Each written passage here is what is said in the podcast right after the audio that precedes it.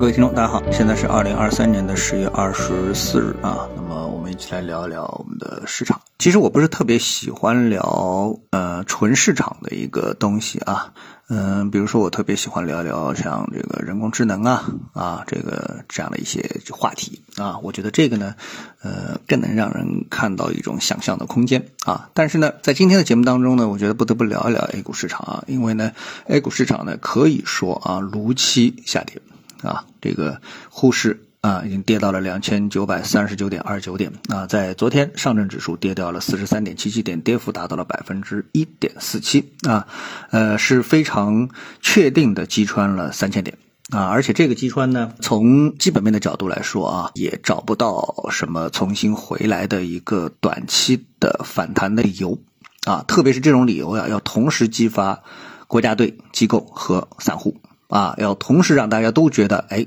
这是一个底部，好的，啊，好，那么我还是喜欢呢，从这个中美两个市场啊，两个不同的股市的比较当中呢，去寻找啊这个市场的一些不同点，从而呢，为我们的 A 股市场啊找到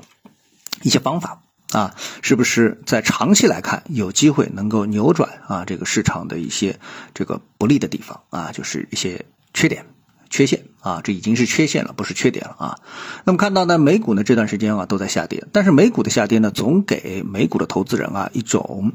这个感觉，就是什么呢？哎，又跌了，这又是一次啊可以低价抄底的机会啊。当然，如果你现在仓位太重，那就又失去了一次机会，对吧？仓位比较轻的话，那那机会就来了。但是呢，这个相比较的话呢，A 股呢就总是让人觉得很绝望。就比如说市场上现在喊啊，两千五是不是底啊？两千点是不是底啊？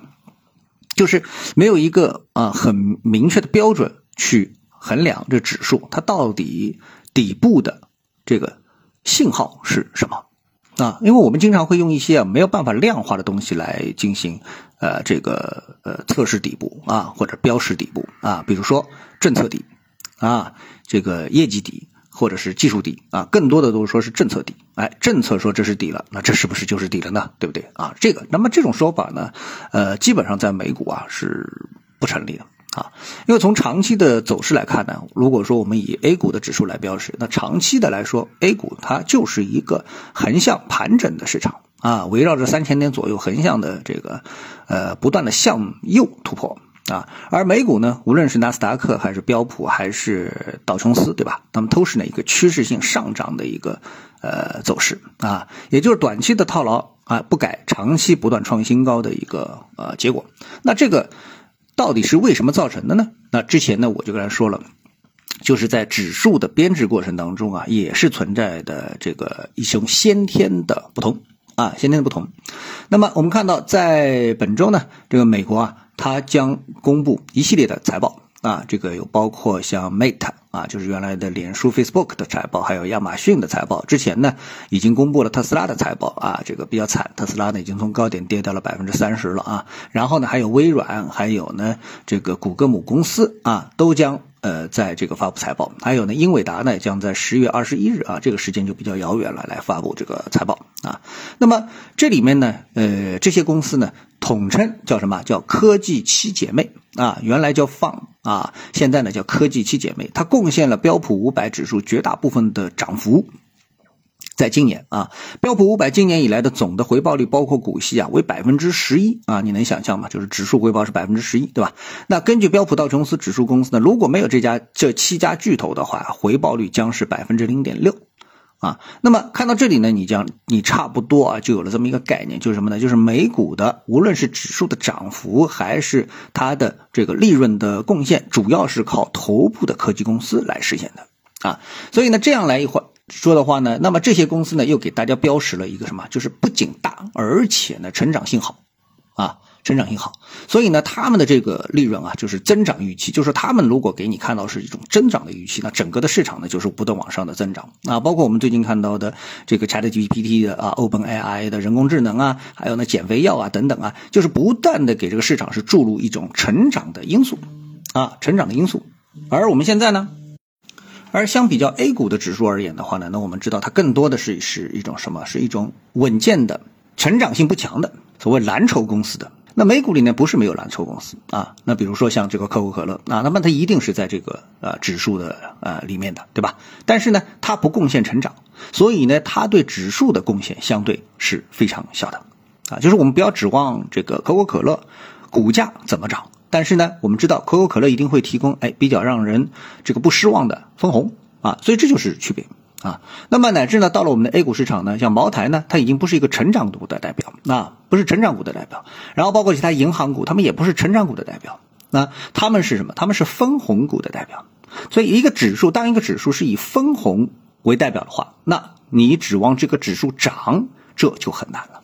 所以呢，A 股的指数呢，体现的是一种分红型的稳健的啊一种指数特征，而美股的这个指数呢，体现的是一种成长性的指数特征。啊，那这两个特征就决定了一个指数呢，哎在涨，而一个指数呢在盘，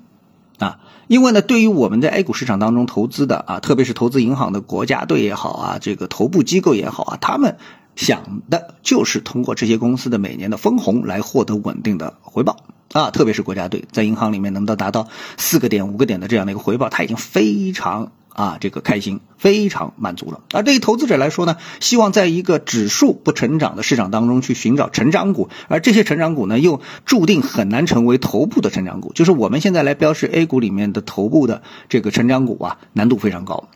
对吧？那么这个跟美股里面的啊，所谓科技七姐妹，就直接把这个整个的一个市场的成长给包圆了啊。你想要成长，就买这些公司就可以了啊。这是完全一个不同的。这个就是投资的表达方式，对吧？所以这里面呢，如果说我们对于 A 股市场的一个下跌啊，我觉得呢，这确实呢，也就啊，说到这里呢，就不用过于悲伤了啊。为什么？因为我们的这个第一指数本身不反映成长。啊，一个不会成长的一个，就是一个不会成长的指数，你要它暴涨，那必然是投机的。所以呢，它的指数的反应呢，也必然是盘整的。只不过呢，盘到了一个敏感点位以下，哎，我们觉得就是熊市来了，往上好像牛市来了。但其实这个牛市和熊市都是幻觉，它最终都表现为是一个盘整。啊，不断的向右突破的一个盘整，但时间拉了长之后呢，如果假设啊，我们整体的经济的成长也不够的话，那市场会重新评估一个市场的整体的市盈率水平。这就是为什么在昨天的下跌当中，我们看到啊，像这个中证一千啊，这个这个中证五百啊这样的一些以小盘股为代表的指数啊，还有这个同花顺全 A 指数啊，都出现了大幅下跌啊，甚至于破位下跌的一个原因。为什么啊？因为是这个小盘股它本身整体的市盈率高，如果说他们的成长性跟不上他们的估值水平的话，那就得下行啊。那最后再补充一下，美股呢，目前的美股的市盈率是什么？美股的市盈率在把它标示为是一个成长型的一个股市的时候，它目前的预期市盈率水平啊是十七点八倍，与过去十年平均水平相当啊。所以你看到了这个数字之后，哎，你再来评估美国股市，你就会觉得，哎，没事儿啊，即使再跌，它跌就是让它的这个市盈率啊会更具吸引力。